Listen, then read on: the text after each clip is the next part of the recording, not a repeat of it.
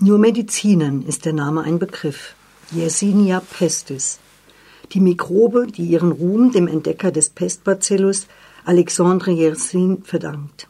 Alexandre Yersin wird 1863 in der Nähe von Genf geboren, studiert Medizin und findet bald Aufnahme in dem erlesenen Kreis um Louis Pasteur in Paris. Es ist das große Los für den Anfang 20-Jährigen, der in der Hochzeit der Bakteriologie, Bakteriologie forschen, äh, hier forschen zu dürfen. Zunächst von der Aufbruchsstimmung der Medizinwissenschaften fest fasziniert, verlässt Yazin nach nur zwei Jahren das Institut. Gelangweilt. Er möchte kein Fleißarbeiter am Mikroskop sein. Es zieht ihn in die Ferne, er will die Welt entdecken wie Livingston und viele andere Forscher, die sich im Gefolge der Kolonialisierung fremder Länder auf den Weg machen. Ein Handelsschiff bringt ihn in die neu gegründete Stadt Saigon, wo er sich auf der französischen Linie Saigon-Hanoi als Schiffsarzt verdingt. Auch hier hält es ihn nicht lange. Immer häufiger verlässt er die seekranken Passagiere und fährt mit seinem Kutter von den Flussmündungen aus dorthin, wo die Atlanten weiße Flecken aufweisen. Er beschreibt, vermisst und kartografiert seine Erkunderungen und entzieht sich gleichzeitig als Armenarzt der Ökonomie. Auf einer dieser Expeditionen entdeckt der Forschungsreisende den Küstenort Niatrang. Hier wird Yassin seine, sein Utopia erschaffen. Einen eigenen kleinen Kosmos, abgeschirmt vom Schmutz der Welt, von Viren, Politik und Krieg, auferstanden aus den Errungenschaften von Wissenschaft und Technik zum Wohle der Menschheit. Wie in einem Strategiespiel plant, baut, züchtet und erforscht Yersin alles, was ihm für die Entwicklung wichtig erscheint. Es gelingt ihm, Himbeeren und Orchideen heimisch zu machen, er züchtet robuste Hühner, vertieft sich in den Straßenbau, ebenso wie in die Meteorologie, um das Wetter vorhersagen zu können, pflanzt den China-Rindenbaum für die Gewinnung von Chinin, mit der er Malaria behandelt, und bildet Jungs aus dem Dorf als Ärzte und Laboranten aus. Der Ort bleibt sein Stützpunkt bis zu seinem Tod 1943. Immer wieder aber verlässt er Niatrang, bekniet von den Jüngern des Institut Pasteur, wenn dringliche Hilfe vonnöten ist.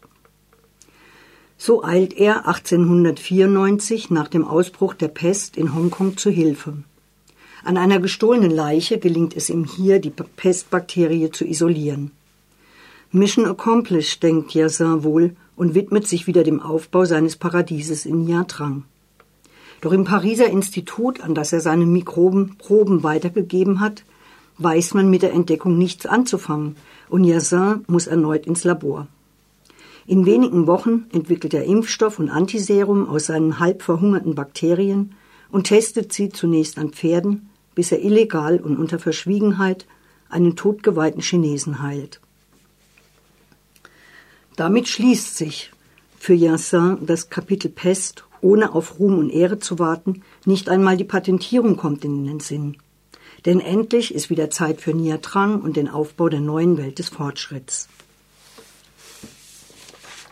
Soweit im Groben die Rahmenhandlung dieses fesselnden Wissenschaftskrimis über den rastlosen Universalgelehrten, dessen Wissensdurst vor nichts Halt macht.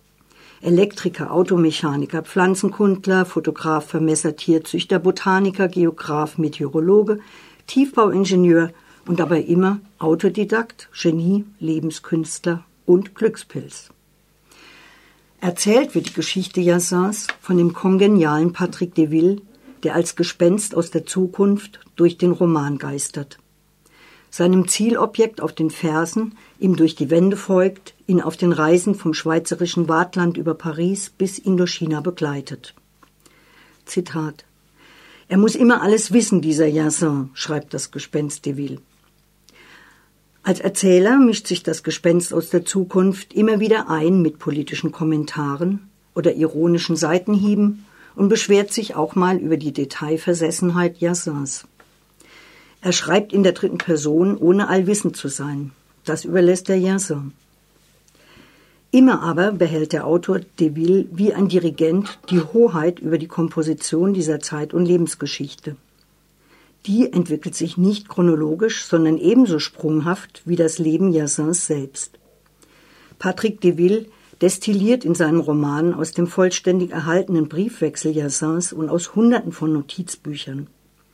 Jahreszahlen finden sich in dem Roman selten, dafür aber epochale, politische und kulturhistorische Querbezüge, die, die den LeserInnen einigen Forschergeist abverlangen, aber die eigentliche Geschichte neben der Biografie erzählen.